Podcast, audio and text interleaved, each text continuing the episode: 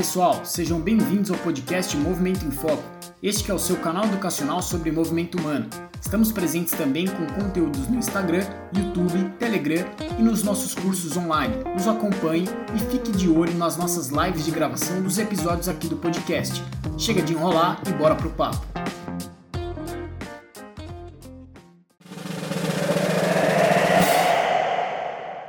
Nesse episódio, a gente conversou com a Ana Carolina Corte, que já esteve aqui com a gente antes, e ela contou toda a história da, do que foi coordenar a parte médica do COB desde antes da Olimpíada, desde o momento em que foi decidido que a Olimpíada seria é, adiada um ano, o que é gerenciar toda essa equipe, e terminou no final contando para a gente o que era estar presente uh, em todas as medalhas olímpicas do Brasil, quase. É, a gente até conversou com ela aqui que faz parte da, da especialidade dela saber quem vai ganhar para ela poder estar tá, tá assistindo as provas do, dos vencedores ali, né? Então, é um episódio muito legal. Como, como foi da outra vez com a Ana também, é, assistam aí, ouçam aí o, esse papo que vale a pena.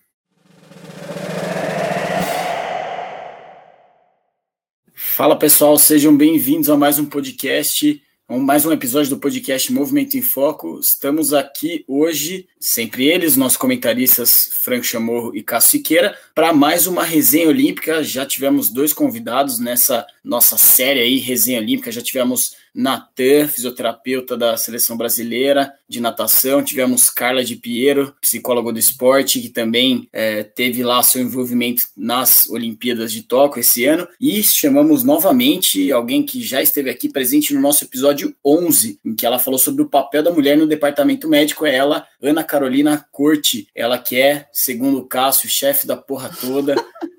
Para quem não, não ouviu, o, quer conhecer um pouco mais quem é a Ana, um pouco da trajetória dela, é, como ela chegou agora já há um tempo, né, como coordenadora aí da, da área médica do COB, vá lá escutar o episódio 11, porque hoje, novamente, hoje é resenha, hoje é sem roteiro. Ana, por favor, seja bem-vinda. Obrigado mais uma vez pelo aceite do convite. Obrigada, Rafa. Um prazer estar aqui com vocês para a gente bater um papo sobre uma coisa que a gente gosta muito, né? Cássio, tá louco, chefe da porra toda? Não, tenho muitos chefes. Eu acho que eu sou a pessoa que eu tenho mais chefes na vida.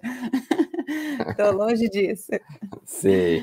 Muito bom estar aqui com vocês, gente. Fique à vontade, vamos embora, vamos conversar. Aninha, a gente pode começar do começo ou pode começar do fim. Quer falar do, já de cara, o que representou para você essa Olimpíada? Cara, vou te falar uma coisa. Quando eu voltei de, de... do Rio, desculpa, das Olimpíadas do Rio 2016, eu achei que eu nunca fosse viver nada parecido. Foi a Olimpíada em casa, que um atleta que eu trabalhava há muitos anos, né, que eu continuo trabalhando, que é o Nori, teve a medalha, primeira medalha olímpica dele, com assim, meu irmão na arquibancada, sabe, assistindo. Eu falei, cara, nunca mais vou viver isso. Mas, cara, vou te falar que Tóquio talvez tenha sido tão ou mais especial que o Rio. Foi diferente, né? Foi assim, eu jamais esperava o que aconteceu, o resultado final. Falando da área médica, né? Especificamente, não estou falando de resultados de performance. Estou falando assim que nem nos meus melhores sonhos eu imaginava levar 750 pessoas para Tóquio, sendo testada todos os dias, no mínimo 30 vezes, né? Porque ninguém ficou 10 dias em Tóquio, todo mundo chegou a aclimatar 15 dias para competir. E desses, sei lá, mais de 15 mil exames, nenhum resultado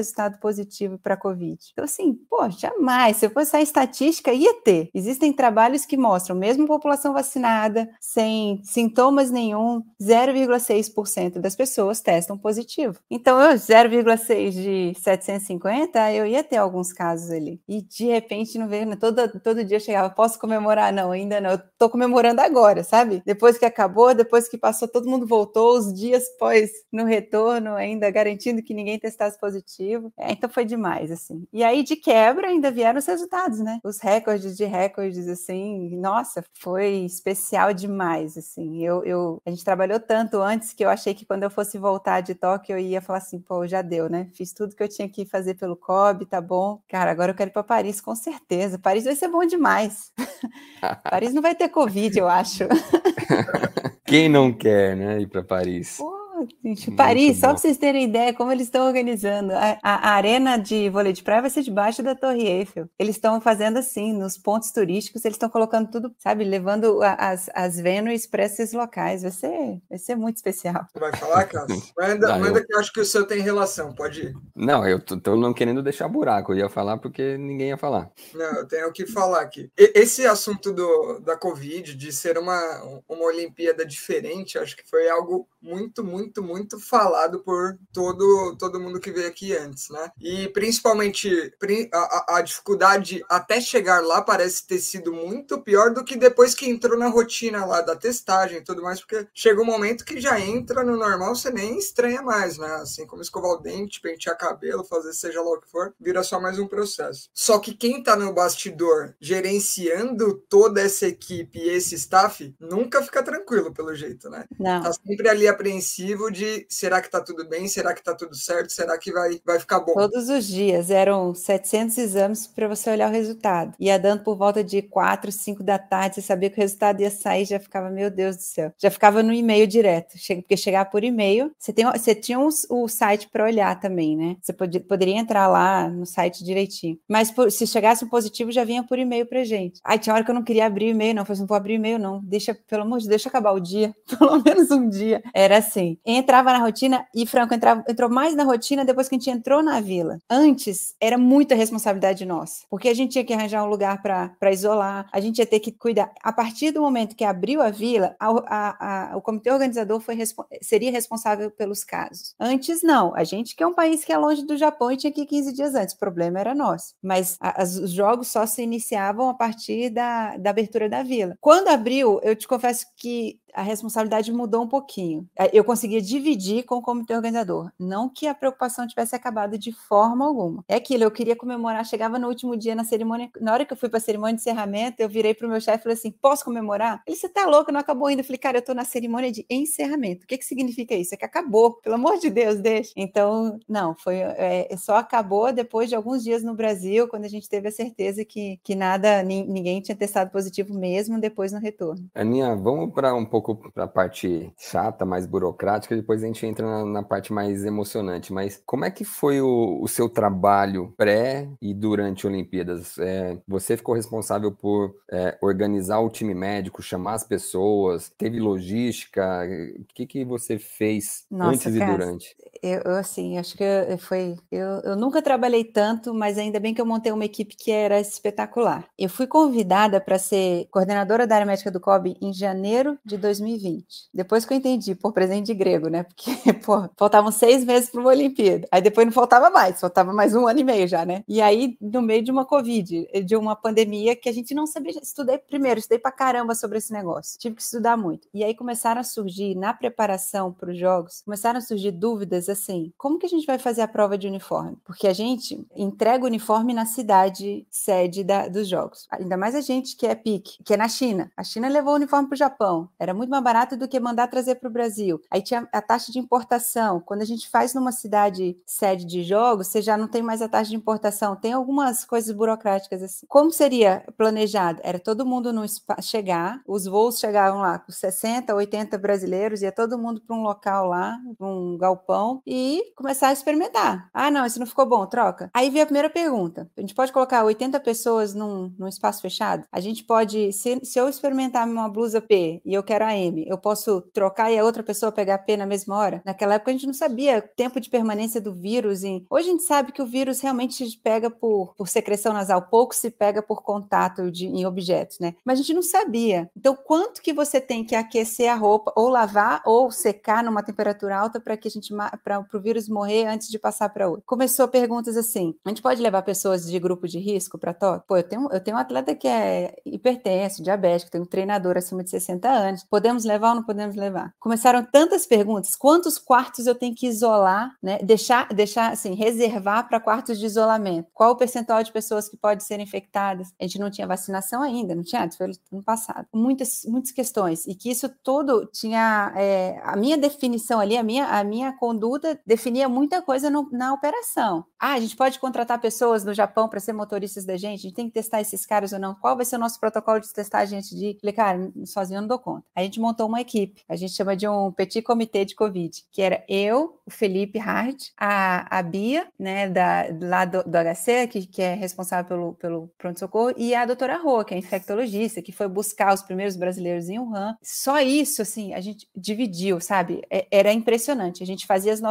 reuniões online e a doutora Rô já falava: ah, a roupa precisa aquecer a 62 graus Celsius se ficar 15 minutos, se ficar 30 minutos, se você aquecer a 50 graus. Ela sabia tudo isso. E, cara, graças a Deus, sabe? Tirou isso, porque é, eu, eu, eu estudava, pesquisava e de repente uma pessoa que me deu uma tranquilidade. Mas foram decisões muito importantes. A gente tem projetos do COBIO, como o projeto Vivência Olímpica. A Bia do Box, em 2016, ela participou desse projeto. Ela foi à vila, ela viu as lutas do boxe, ela vivenciou uma Olimpíada antes, porque ela era uma promessa para 2020. Né? Então, ela, é, existe esse projeto, chama o Projeto Vivência Olímpica. Eu tive que cortar isso, eu tive que dizer não para isso. Familiares e amigos, não. Antes mesmo do comitê organizador dizer não, mas eu tive que dizer não, eu acabei dizendo não antes. Então, foram muitas decisões que, que eu tenho certeza, por exemplo, tiveram pessoas na, na Vivência Olímpica de 2016 que não estavam na Olimpíada 2020, que até pararam já de praticar o teu esporte. Então, com certeza, eu deixei de. Eu disse não para pessoas que nunca vão ter essa experiência, que poderiam ter e que nunca vão ter. Então, foram decisões muito, muito, assim, duras para mim também. E eu, eu não sou assim, eu não gosto. Vamos, gente, eu, eu gosto de, de cara, trazer todo mundo para perto, ajudar, dizer não para mim não é uma coisa simples. Quando a gente formou essa equipe, isso me ajudou muito, muito mesmo. Então, essa foi toda uma equipe para organização da operação, pré, para definir protocolos e tudo isso. E aí, para escolher a equipe. Aí é a parte mais fácil, né? Ah, vou escolher minha equipe. Lógico que tem o, o, o ônus também, né? Você tem o bônus e o ônus, porque tem pessoas próximas minhas que ficaram extremamente chateadas comigo. Por que, que você não me levou? Te levei porque eu adotei critérios, escolhi, fui eu. No final das contas, eu não escolhi sozinha, eu peguei umas três pessoas próximas, me ajuda a montar isso daqui. Ninguém sabe disso. No final das contas, fui eu que escolhi, né? Porque a caneta é minha, né? A caneta era minha. Só que eu. Não quero falar nada, pessoas. não, mas eu te chamei aqui para perguntar por que, que você não me levou. porque a física não é da minha, não é da minha alçada, viu? Tô brincando. Nossa, saiu, pe saiu, pela beira, saiu pela beirada rapidinho e facinho. Fui agora. bem, fui bem, fui bem. Ela, veio, ela veio treinada, tá ensaiada.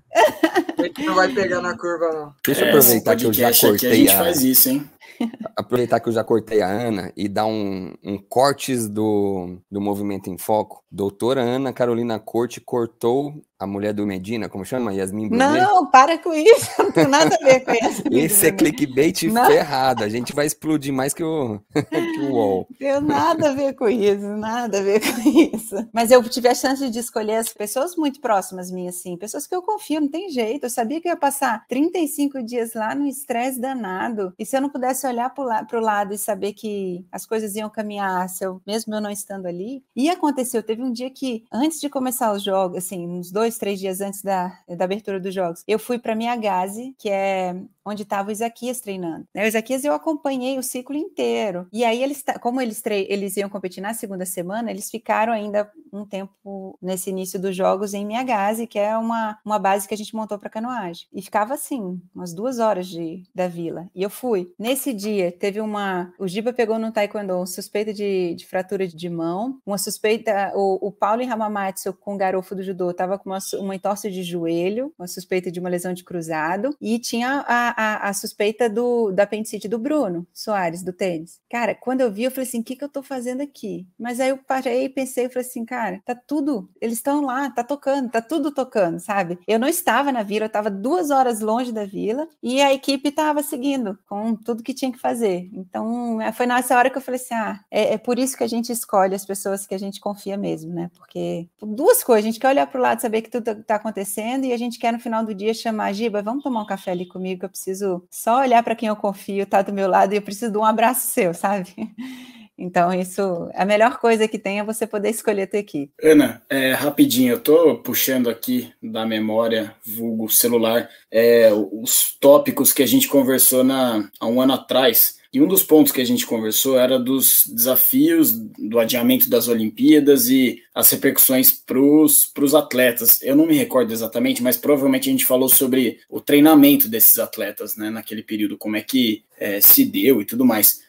Você, na sua percepção, com os dados que você acompanhou agora dessas Olimpíadas, é, você sentiu alguma repercussão em termos de, é, não sei, de performance, de lesão, enfim, vocês têm dados como esses para acompanhar e para é, de repente expor também? Ah, eu, eu vendo agora há pouco, antes de entrar, aquela série do Globoplay, né? Que saiu aí dos campeões olímpicos, dos medalhistas, dos campeões olímpicos e mais a, da raiz. E sabe que o Ítalo não parou de treinar um dia, o Isaquias não parou de treinar nenhum dia, porque ele continuou treinando na lagoa. A Ana Marcela parou um pouco porque sofreu um pouco com a piscina, mas logo depois ela foi uma das que voltou mais cedo, é, ficou pouco tempo parada mesmo. É, de, eu acho que isso precisava ser avaliado, mas eu acho que quem teve os melhores resultados manteve-se treinando na maior parte do tempo, ou então voltou a treinar antes. A Rebeca mesmo, a Rebeca a ginástica parou um tempo, mas como o CT do Rio era basicamente para ela e para outras duas ou três do Flamengo, também voltaram a treinar antes do que outros atletas de ginástica, por exemplo, entendeu? Lesões a gente teve muita lesão no retorno. Logo no retorno, a gente teve algumas lesões graves no retorno logo ali em agosto, pós na hora que a gente foi para Portugal, a gente teve a gente teve umas três lesões de cruz, três lesões graves do judô lá em Portugal, dois cruzados, uma lesão muscular, assim, que não precisou cirúrgico, não, mas era uma lesão muscular grau 3, assim, que ficou muito tempo afastado. A gente teve umas lesões mais sérias. A Mayra, né, ela rompeu o cruzado em agosto, assim que voltou. Então, a gente teve um, umas lesões aí na hora do retorno, na hora que voltou de uma forma mais intensa, a gente até teve sim. Mas de performance, eu acho que talvez eu não tenho esse dado assim, eu tô, tô pensando nas, né, nos últimos. Essa galera do boxe, a Bia treinou em casa, foi para casa dela na Bahia, não treinou com a seleção, mas treinou, o pai dela é boxeador, era treinador dela, ela continuou treinando no quintal de casa. Resultados bons. O Ebert também voltou para Bahia e continuou treinando por lá. Então, acho que é, se a gente for atrás, talvez não, não tinha parado para pensar nisso ainda. Talvez tenha uma relação. Vai lá, Rafa. É, acho que é algo legal de explorar, talvez até ver com outras é, delegações, outras seleções também, né? O que uhum. ficou bem, foi bem falado na, nas redes sociais, na, depois né, da, das Olimpíadas foi o caso do, do Darlan Romani, né? Ficou bem viral o vídeo dele treinando no quintal de casa também, o arremesso, enfim. E ele passou, e depois ele até explicou que foi um período curto ali, não ficou tanto tempo treinando ali, mas que foi algo bem, bem viral, né? A gente conseguiu, sabe? A gente conseguiu, apesar do início ter sido completamente tá tudo fechado, a gente ainda conseguiu que, que os, a maioria do, desses principais atletas treinassem. O centro de treinamento abria para eles só, né? A, o Caio Bonfim, por exemplo, não parou um dia de marchar durante a pandemia toda. O pessoal da, do atletismo de fundo, de corrida de fundo, principalmente fundista, eles não pararam. Mas o engraçado, Darlan, eu não vi isso, porque eu estava lá em Tóquio. Eu não vi essa repercussão toda. Não, eu soube quando eu estava lá, mas eu acho que a esposa dele postou alguma coisa, e depois ele veio dizendo depois que não, que, né, que não era bem isso. Mas a gente, a gente tentou, e a ideia do COB foi, em agosto, final de julho, tava, quem quisesse estar em, em Portugal treinando, tava. A gente levou a galera para treinar treinar por lá, né? A gente fez durante seis meses, a gente teve uma base de, do COB lá para treinar. Diga, e, Cássio. E temos casos é, negativos, assim, de gente que é, de repente perdeu vaga ou desempenhou mal, talvez porque a Olimpíada foi adiada um ano? Não tenho dúvida. Algumas. Vou te dar, eu vou te dar um exemplo do Nori. Ele tinha uma lesão que a gente estava segurando até 2020 no ombro. E ele operou logo quando a gente soube que ia, ia adiar os jogos em um ano. Ele operou um ano antes de ir para os jogos. Uma lesão de ombro que ele ficou seis meses afastado. Então ele ficou seis meses só treinando. Só a partir de janeiro ele voltou a treinar, mas assim, aquele retorno progressivo. Se tivesse sido em, em 2020, né, ele tava, estaria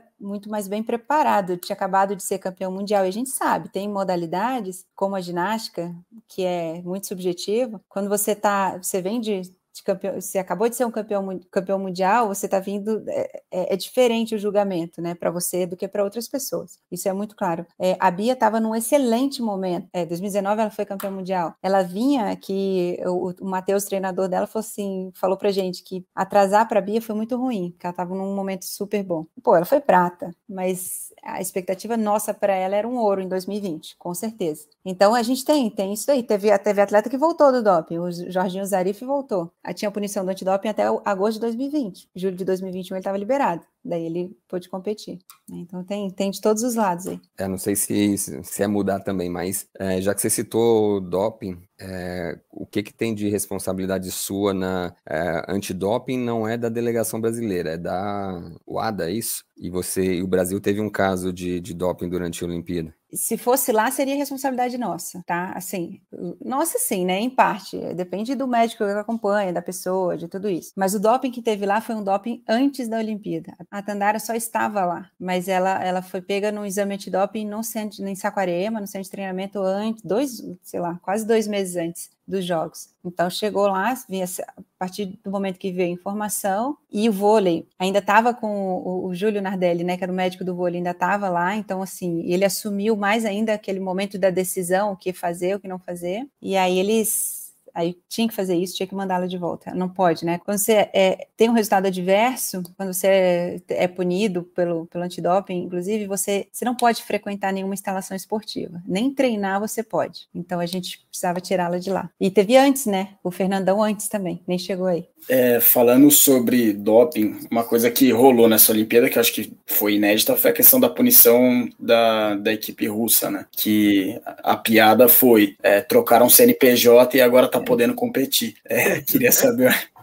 Queria saber um pouquinho sobre a sua opinião, Ana. Comitê Olímpico Russo. Então trocaram o CNPJ mesmo, é igualzinho. Não mudou em nada, nada, nada. Pra gente lá não mudou em nada. Eles continuaram vida normal, competido normal, continuou sendo um baita de um adversário na ginástica, um baita adversário em né, modalidade, outras modalidades, assim, que, que realmente, assim, é piada mesmo, piada. Lá dentro era motivo de piada isso. Não, não sei se é um comentário muito muito válido. Na verdade, eu só tô pasmo assim com toda essa logística. Assim, uma coisa é a gente estar tá conversando e, e, falando, ah, não, médica-chefe do COB, né? Mas outra coisa é você entender o que envolve ser a médica-chefe do COB. Então, aí se você voltar, você comentou até o período mais curto próximo da viagem. Né? Mas se voltar do momento que Covid e agora como treina, como que faz o gerenciamento de onde esses atletas vão treinar? É claro que isso não é só responsabilidade sua, eu tenho total certeza que é compartilhada com mil pontos, mas você também pensa nisso, porque isso impacta tudo no final das contas.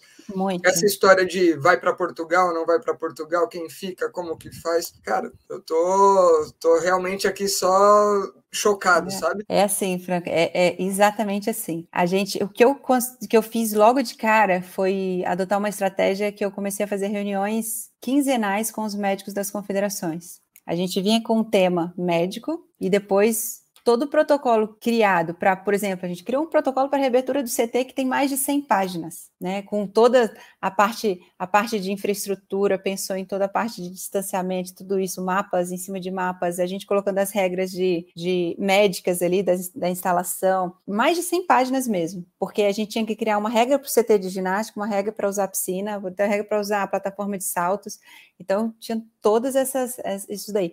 E aí eu dividi com os médicos. A gente ia criando e eles, tanto que no, na assinatura final do, do, do, do, desse protocolo, tem mais de 15 médicos assinando também. E isso tirava um pouquinho da minha responsabilidade também, dividia a responsabilidade, não tirava, dividia. E para monitorar os atletas, a mesma coisa. Eu trouxe eles para perto. E aí, toda semana, além. Isso a gente tinha reuniões médicas a cada 15 dias, mas toda semana eu tinha uma reunião médica, reunião da equipe de saúde com os médicos do COB, físios, preparadores físicos e psicólogos. E aí a ideia era é, dividir a equipe, olha, é, eu ia buscar informações com skate, com surf, com, sei lá, com meia dúzia de modalidades, outro médico com outras, outro físico com outros, eu fiz assim. E a gente trazia, aí trazia a demanda, ó, a Mayra rompeu o cruzado, ela precisa de uma bike não sei aonde, aí a gente pegava, como o nosso CT estava fechado, a gente mandava a bike para ela. Pegava o, José, o preparador físico-chefe, ah, você precisa disso? Mandava para ela. A gente fez essa logística de distribuir a aparelhagem do nosso CT para todo mundo, para todo mundo. E aí também, lógico, Portugal,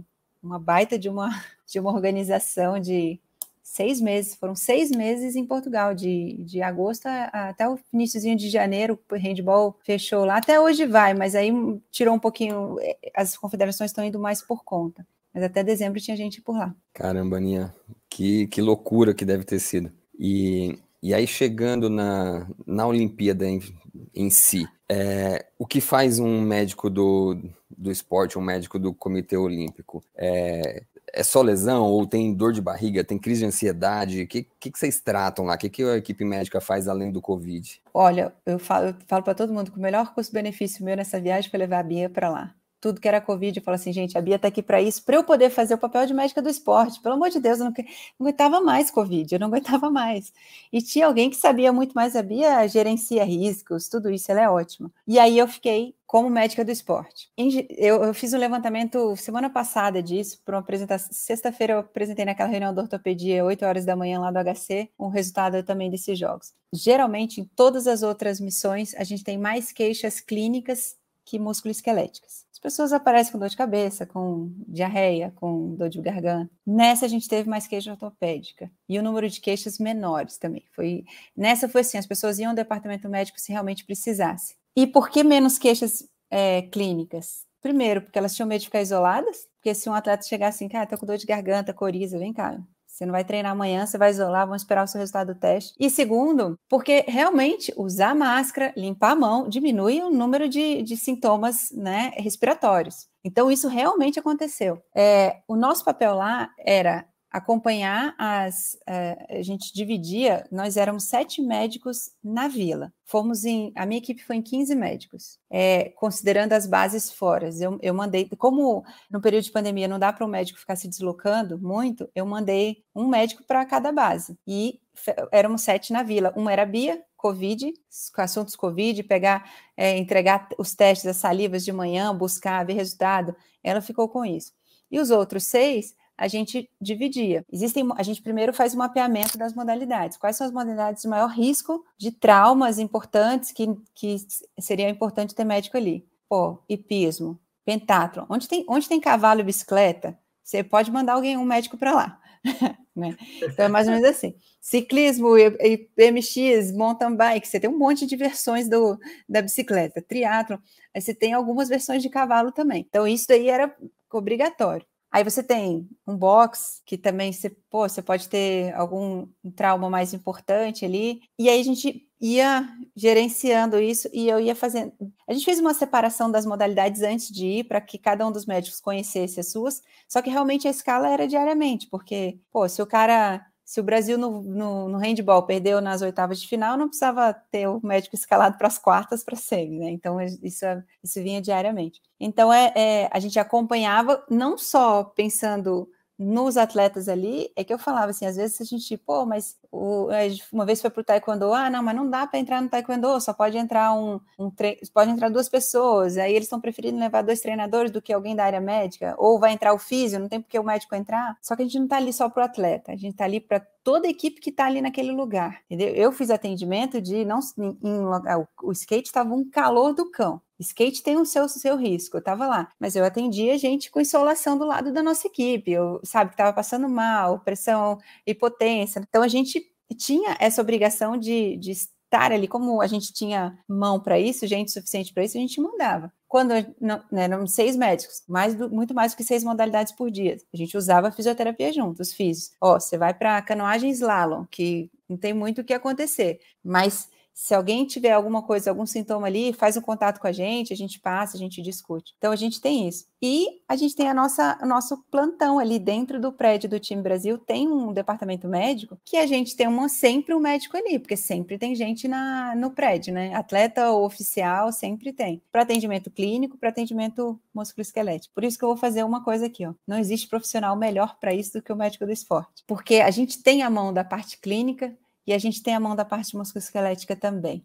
É o profissional feito para isso, assim, que eu sei que outros profissionais vão reclamar do que eu falo, mas, mas não tem jeito, a gente é formado para isso. Né? Então, por isso minha equipe foi muito de médico do esporte. Muito bom, assina embaixo. O que eu ia comentar tem uma certa relação com o que você acabou de falar, Aninha. Eu ia falar, você comentou que é, os ajustes, né, a programação, o planejamento, ele era diário, e essa sua fala agora que o, o, profissional, o médico do esporte, ele tem a parte clínica, tem a parte musculoesquelética, e eu diria mais, somado a essa necessidade de planejamento diário, ele tem um conhecimento em gestão também, gestão de pessoas, né, em gestão de equipe. Então, eu somaria isso. Essa fala que você trouxe agora me remeteu a um episódio que a gente gravou com o Pedrinelli, é, que ele estava falando sobre organização de eventos. Então me lembrou muito isso. Assim, vocês, a, a, o staff médico, principalmente você na parte da, da coordenação, tinha que estar tá muito de olho com o que estava rolando. Realmente isso, que equipe que, vai, que passa para a próxima fase, qual que não, que não passa, para você alocar recurso humano para onde era necessário. O trabalho era, imagino que antes de começar as competições, o durante ali rolando e após o término delas para se planejar e replanejar para os dias seguintes, né? É isso mesmo. E tem mais, a gente, é, eu me sentia na, eu acompanhei o skate. Cara, me sentia na obrigação de, antes do skate, ligar para o Maurício Zenaide, médico do skate, falar assim, Maurício, alguma coisa? Ou então, depois da competição de skate, Maurício, deu tudo certo aqui, ó, tá tudo bem. É, ou então, aconteceu isso, o que, que você acha? Você conhece?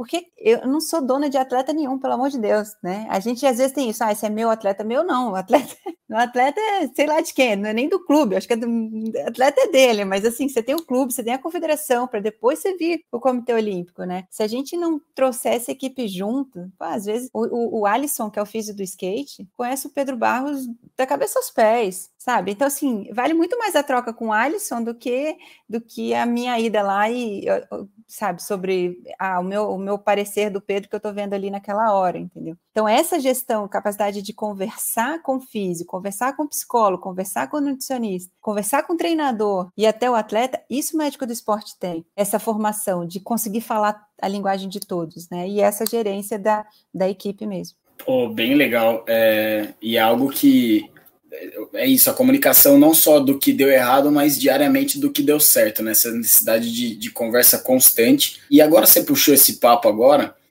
e eu tinha já abordado isso, da, da dessa habilidade de, gestão e de comunicação do médico do esporte.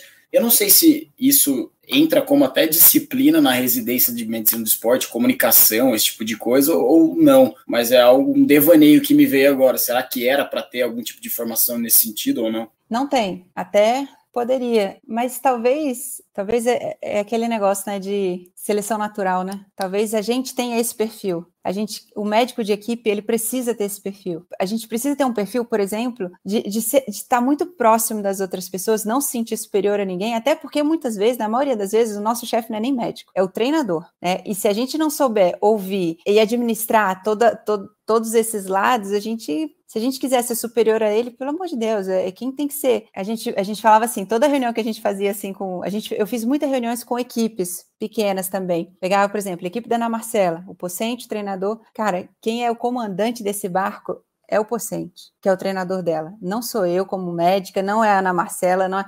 ele é o comandante, ele tem que entender o que, que a atleta precisa, que tem que estar no centro de tudo, mas o que a gente pode fazer para ajudar. Então, é, talvez seja isso, talvez seja o perfil do médico de equipe, seja assim, né? Mas que Seria interessante. Essa disciplina eu gostei. Vamos criar. É, e até uma coisa que fica muito claro na fala, é, nas falas, né? Porque foi um, um, trecho todo que você falou, o Rafa falou. A, a, além do, do gerenciamento, eu gostei muito do ponto de ter a decisão compartilhada, sabe? É, porque a decisão é em prol do atleta, é em prol do objetivo. Você tem um cara que é o norteador disso tudo, como você falou, geralmente o treinador, e todo mundo ali na sua especialidade, na sua área, no seu quadradinho, somando com os, os dados para ajudar nessa decisão baseada em critérios, né? Então, como que a gente vai decidir junto o melhor para esse atleta? Putz, isso é sensacional.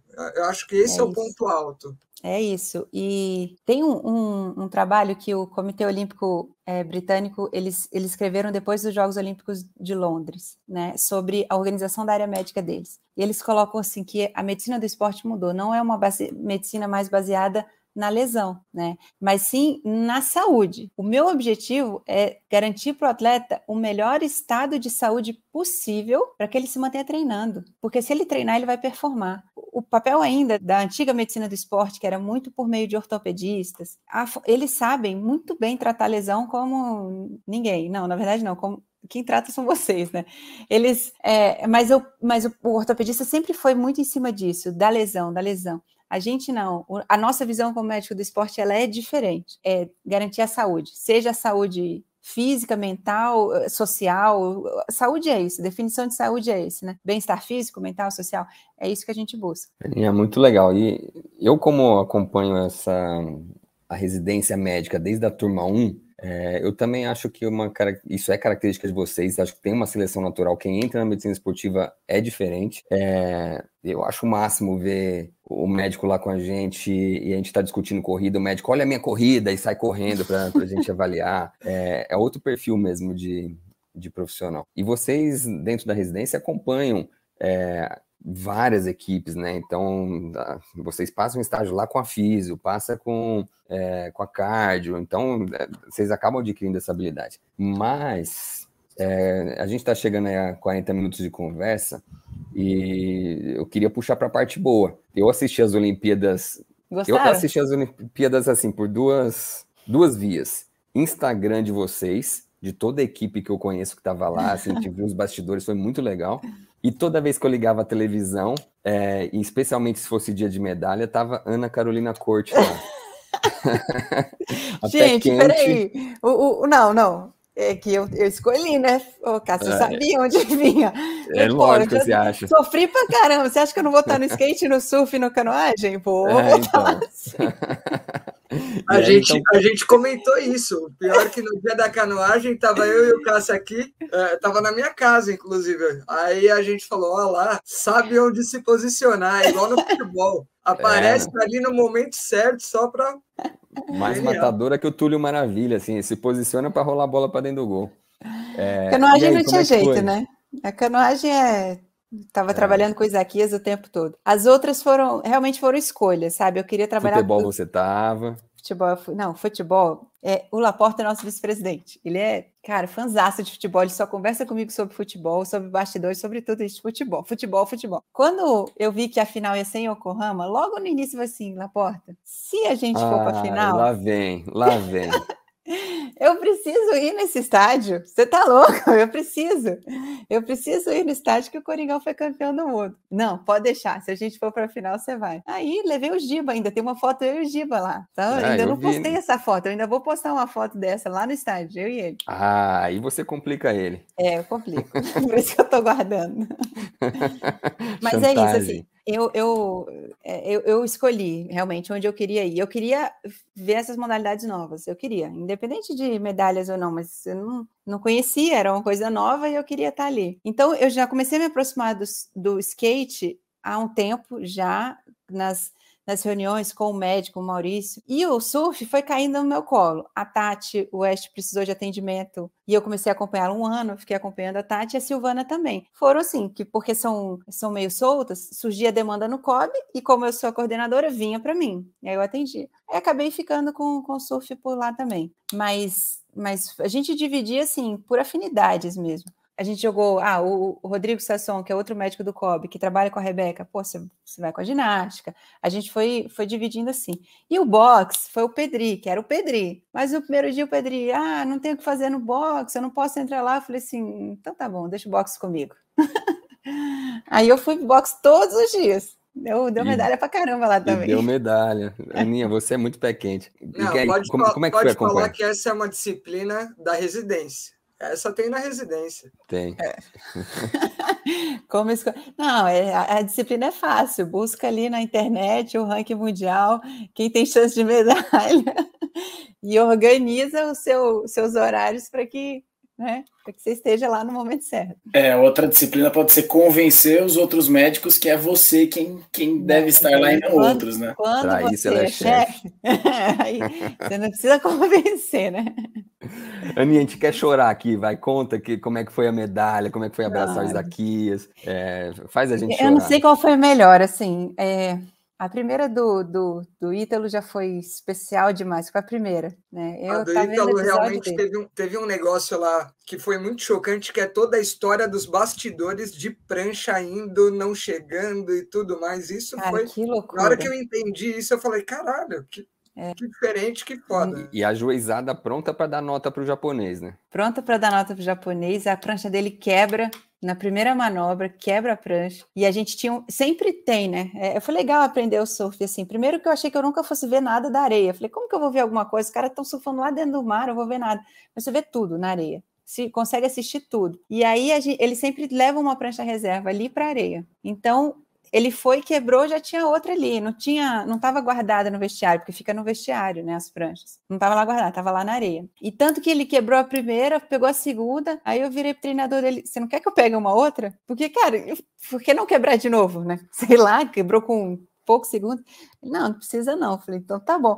Eu não sei se eu pedia mais para a prancha não quebrar durante os 30 minutos lá de bateria ou se eu torcia para ele. Mas foi muito legal, assim. Ainda teve toda a situação por trás do surf envolvido, do Medina, com a Yasmin, tudo isso. O Ítalo é um cara sensacional, assim, garoto, putz, agora que eu vi o, o documentário ali, eu fiquei mais fã ainda, assim, simples de uma, sabe, uma família simples, de uma cidade simples, é um dos poucos que, porque você vê, é, muitos treinam fora, vão para né, Califórnia, a galera do skate, muita gente fora. O Ítalo mantém lá em Bahia Formosa a vidinha dele e, e Pô, o cara espetacular. Aí foi. A cerimônia de medalhas era muito bonita, era muito solene, assim, a música era muito bonita, muito bonita. Se capricharam ali mesmo. Aí vem. Esse dia, último dia, foi espetacular, que o Isaquias começou de manhã. A gente sofreu muito no, do, da não ida do Erlon, né? O Erlon, inclusive, terça-feira, ele fez uma prótese de quadril agora. É, ele tinha uma doença, aquela leg calvepets. Eu não sei a ordem, se é pet, calve legs, leg. Essas, esses três e ele ele não aguentou, sabe? Um ano antes da Olimpíada ele sentiu muita dor, mas foi um foi incrível assim. Era muito difícil cortar o Erlon, medalhista olímpico no Rio, é o que fazia dupla com Isaquias. O outro era o Jack, um garoto de 19 anos. E até que a gente poucos uns dois meses antes dos jogos, o Erlon puxou uma reunião e falou assim: Ó, a doutora Ana fez tudo que podia fazer. A gente infiltrou aquele quadril, a gente fez neuromodulação, a gente fez, cara, tudo que podia. Infiltrou com ácido hialurônico só, depois fez, pôs corticoide, várias tentativas, medicamento, fiz tudo que podia. E ele falou assim: olha, ela fez, ela teve comigo em todas as cirurgias. Ele falou assim: só que eu, só que eu continuo com dor. E para eu aprendi uma, ele falou assim, eu aprendi uma coisa com Jesus. Jesus era o treinador deles, da canoagem que faleceu, né? Eu não vou conseguir entregar nada ter grande alto ter um rendimento excelente, uma performance excelente se eu não treinar. E nesse nesse ano eu não consegui entregar para o meu treinador nem 60% do que ele tinha planejado para mim. Então, eu não vou conseguir entregar o que o meu treinador espera, o que o Zaquias espera, o que o Brasil espera e o que o Comitê Olímpico espera de mim nesses jogos. Então, eu acho que o que é o mais correto, eu abrir mão dessa vaga para o Jack. E assim, era uma medalha certa com o Erlon, só que ele não estava aguentando, estava muito sofrido mesmo. Então foi assim, a decisão muito, muito, muito difícil. Chegou na prova do C2000 lá, o Jack e o Isaquias, eles ficaram em quarto lugar. O Isaquias chorou muito, porque o Isaquias ele é muito competidor, assim. O Jack chorou muito, o Isaquias queria a outra medalha. Ainda mais que ele tinha visto a, a Rebeca ganhar duas. Então ele não podia ganhar menos que duas. Né? Para começar, era isso. E ele, eles choraram muito ali. Foi muito difícil aquela hora, porque é, a gente estava sem o Erlon, é, que era realmente o, o grande favorito para aquilo ali. O Jack fez o que podia fazer, mas tem sua limitação pelo tempo de treinamento mesmo. E, e o Isaquias depois ele tinha que trazer essa outra medalha veio sem essa, essa medalha do, da dupla para a medalha do individual. E, engraçado que uns seis meses antes, o Bichara chegou para mim e falou assim: Isaquias não é plano um do COB, aquele ali é o plano zero, aquele ali não pode falhar. E começou falhando com o Erlon que não deu certo, a gente não conseguiu levar. Último dia, e assim, pô, precisei esperar a Olimpíada inteira para esse cara ganhar aquela medalha no último dia. Era, ele era melhor, ele é melhor do que os outros, ele é melhor mesmo. Mas tinha o tal do, do alemão que era muito difícil. Mas quando o alemão não foi nem para a final A, ele foi para a final B, o Sebastian, que inclusive é o nome do filho do, do Isaquias, né? Sebastião, ele deu o nome do filho. Quando ele não foi, assim, a gente ficou só que tem o chinês, tinha o chinês, sempre tem, sempre tem um. E aí ele, depois ele me conta que quando ele passou nos 500 metros, mantendo uma frequência de braçada, de remada, cara, eu misturo com a natação tudo da hora. Eu falo frequência de braçada.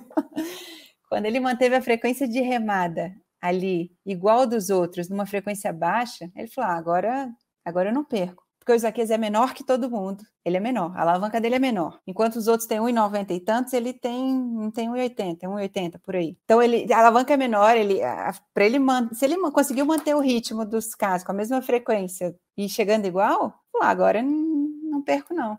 Aí ele foi só abrindo, abrindo, abrindo. E aí tava comigo lá o Giba, levei o Giba, você vai estar comigo esse último dia inteirinho. Cara, foi demais. Foi bom demais da conta. Chegou, foi sensacional. Saiu de lá, a gente correu para o box. Cara, o box. O Ebert foi. Eu já estava olhando, eu estava aqui ó, no celular procurando o horário do ônibus. Falei 5 a 0 no primeiro round, 5 a 0 no segundo. Vou olhar um, um, ônibus que eu não vou ficar aqui até o final nem a pau. De repente, essa foi a mais a medalha realmente mais emocionante assim de todas, porque ninguém esperava. Nocaute, o único em 25 anos, nenhum campeão olímpico foi campeão por nocaute, né? E ele é um garoto sensacional. Daí veio aquele nocaute e aí foi brilhante. Aí a noite para coroar, né? O ouro olímpico lá em Yokohama, no estádio que o Coringão foi campeão mundial. Foi um dia assim para não esquecer nunca mais.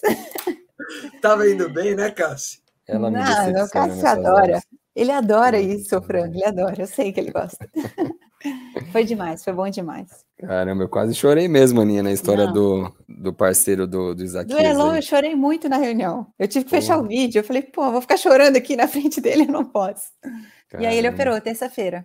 Hoje, amanhã faz uma semana. Uma curiosidade, qual é a perna da frente ou a de trás que ele é operou? Aquele ajoelha. Aqui ajoelha. Aquele ajoelha, é. Então ele precisa de ter uma extensão de quadril muito grande ali. Uhum. E isso estava é uma ali... mecânica é. estranha nessa né, da, da canoa. É, e, e aí ainda tem mais, assim, a, o Zaquias tem essa amplitude de, de quadril super excelente. E para você ter uma cadência ótima do barco, o Erlon precisa ter também. E uma das coisas que estava fazendo os dois evoluírem muito juntos é que o Erlon estava conseguindo, mas chegou um momento que, que ultrapassou o limite dele, não deu. Né? Aí ele pediu para sair. Mas vai voltar, vai voltar. Que legal. E a prótese foi parcial? Não, cheio de cabeça, cabeça de fêmur toda. E... Foi só o resurface, não, né? Foi tudo. Tá, mas não, não, o acetábulo não? Não, acetábulo não. Pô, legal ali, porque botar, botar aquele quadril naquela demanda com uma prótese, interessante. Cássio, vamos ver, vamos aguardar. Não, e, e o, o cara do e tênis corta aí. isso, pelo amor de Deus.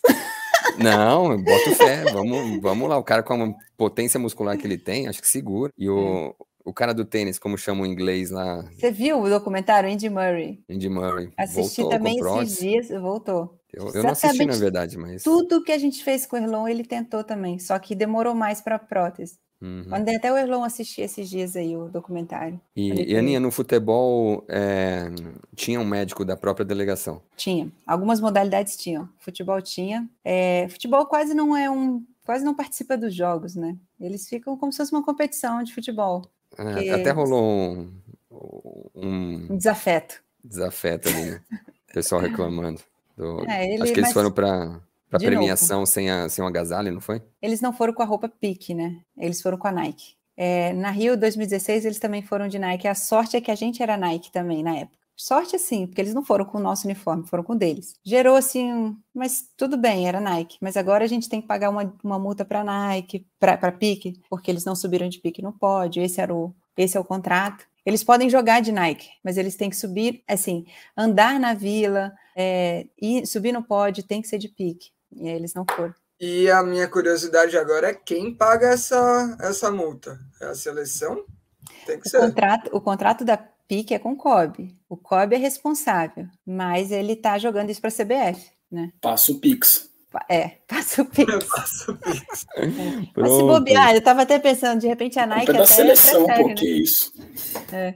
Mas talvez a Nike até prefira, né? Pagar uma multa que não deve ser tanto para ela, para aparecer. É, então, né? mais fácil a Nike pagar mesmo. É. Às, às, vezes já é um acordo pré-estabelecido, né? Sabe que vai ter multa, fala, não, vai do mesmo jeito, a gente paga e, e tá tudo é. certo. E eu não sei se a PIC tinha que reclamar, não, porque falem mal, mas falem de mim, né? Porque gerou um assunto. O PIC gerou. Isso, é, todo mundo sabe dessa confusão aqui. Ah, não foi no. Às vezes não sabe PIC, mas era para ir para um outro uniforme, não foi. E sempre todo mundo ouviu falar disso. É, mas além disso, ainda ganhar um troco, né? Vai bem. É. Verdade. Bom, acho que pelo tempo, o que, vocês acham? Fechamos? Bom, Aninha, muito obrigado pela sua presença novamente, sempre alto astral demais, sempre histórias boas, emocionantes, quase fez o Cássio chorar de emoção com a história do estádio de Yokohama, ficou é, muito contente. e agradeço a presença, agradeço a, os comentários aí do Cássio do Franco. Por favor, a finalização do episódio é com você. Gente, valeu demais, um prazerzão estar com vocês aqui. E acho, acho demais vocês valorizarem eu, essa minha formação, né? O médico do esporte. Claro que a gente está falando aqui com a coordenadora da área médica do COB, mas mais do que isso, assim, o, o que eu tento passar para todo mundo agora é que como médico do esporte, ele é a pessoa ideal para isso e, e, vai representar a gente do jeito que tem que fazer. Fico muito feliz, foi umas Olimpíadas de sucesso. Nunca imaginei que a área médica fosse participar tanto de uns Jogos Olímpicos assim, mas deu tudo certo. Deu tudo certo porque o trabalho, quando a gente faz em equipe, ele, quando, ele, o trabalho foi muito bom. Então o resultado tinha que ser, não podia ser nada melhor do que muito bom, né? Valeu, gente. Prazer estar aqui com vocês. Obrigada. Palmas, hein? Valeu, galera. Quem esteve ouvindo até agora nas plataformas. Até o próximo episódio.